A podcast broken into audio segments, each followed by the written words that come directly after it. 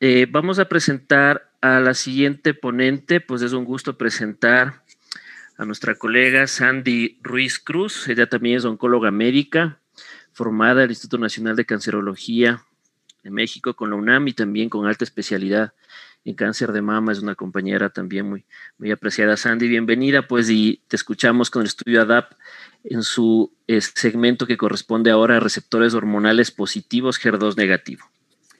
Hola a todos, muy buenas noches. Muchas gracias, doctor, por su presentación.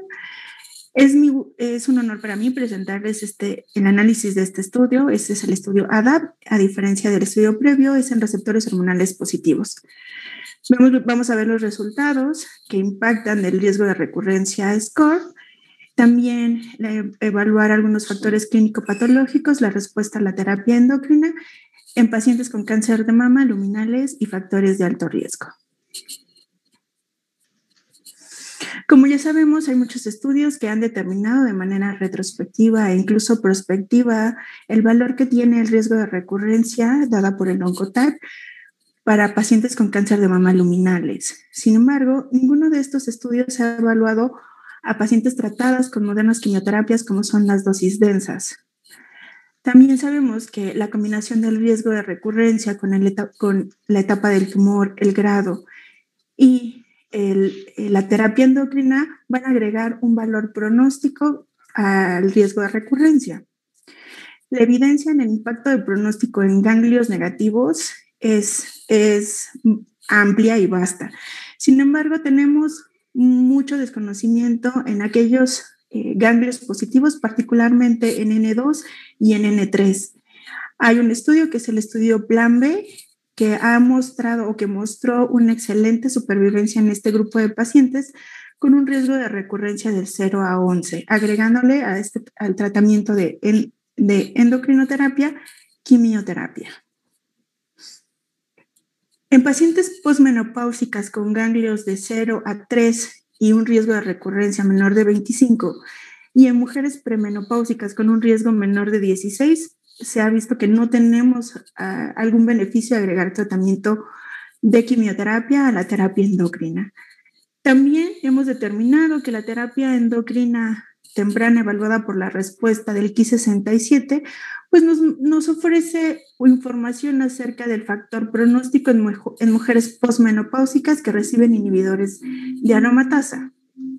Independientemente de la edad o del estatus menopáusico, la combinación de riesgo de recurrencia con la respuesta a esta terapia endocrina nos va a predecir favorables desenlaces en pacientes con ganglios de 1 a 3, esto ya visto por ensayos previos eh, del mismo ADAP, y en pacientes que reciben tratamiento con quimioterapia y terapia endocrina, tienen un eh, agregado a esto a la quimioterapia, todavía no ha sido evaluado.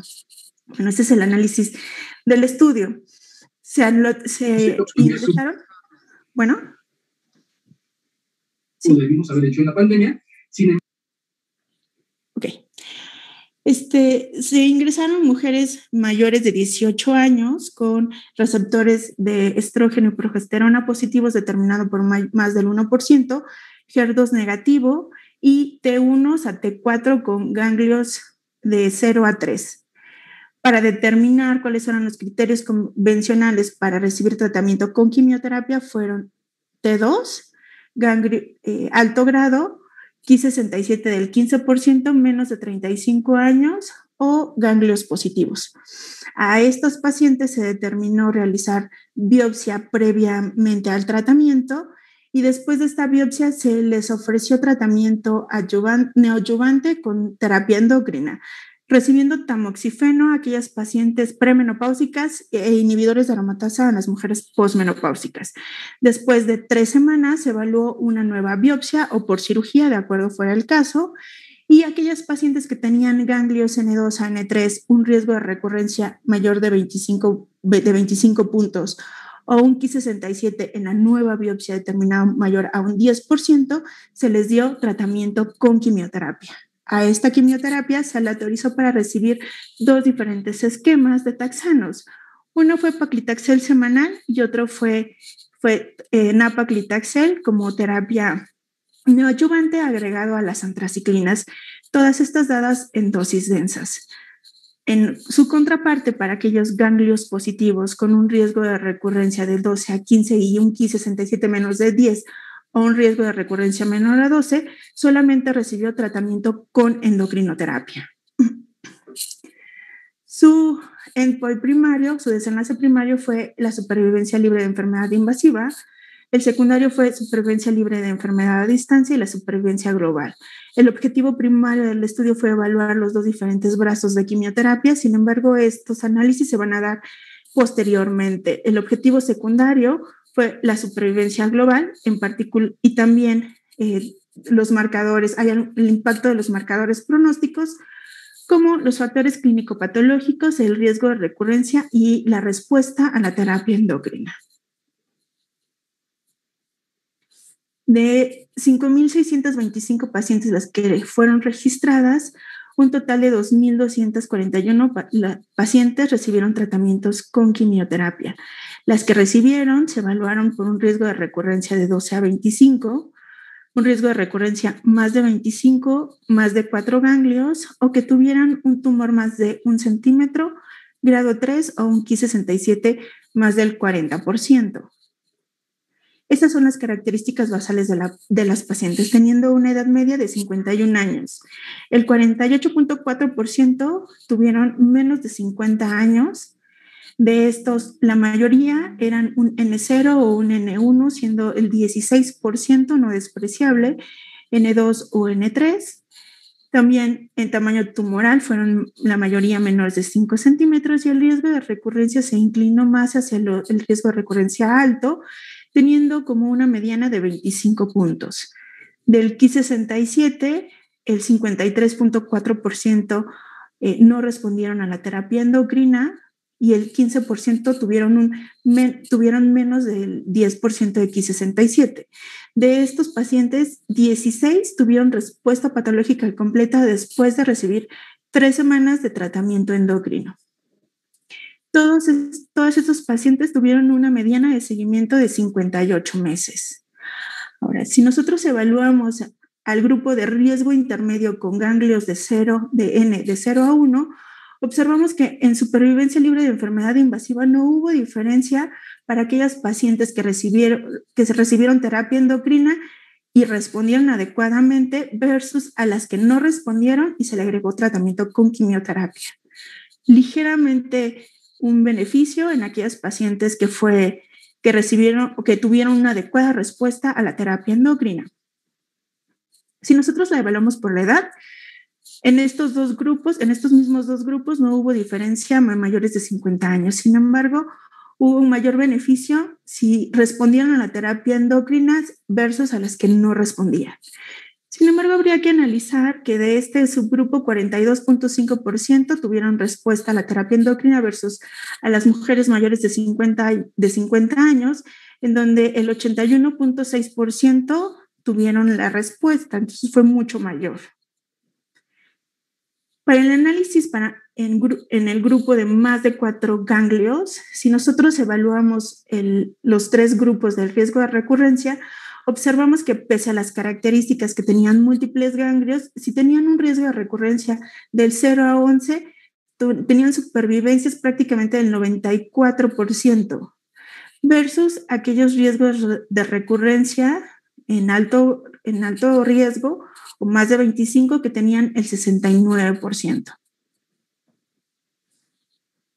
En este grupo de, eh, de riesgo de recurrencia más de 25%, si se evalúa la respuesta o la no respuesta a la, a la al tratamiento endocrino neoadyuvante, este fue significativo, teniendo un 88% en aquellas pacientes que sí respondieron, un beneficio absoluto del 7%.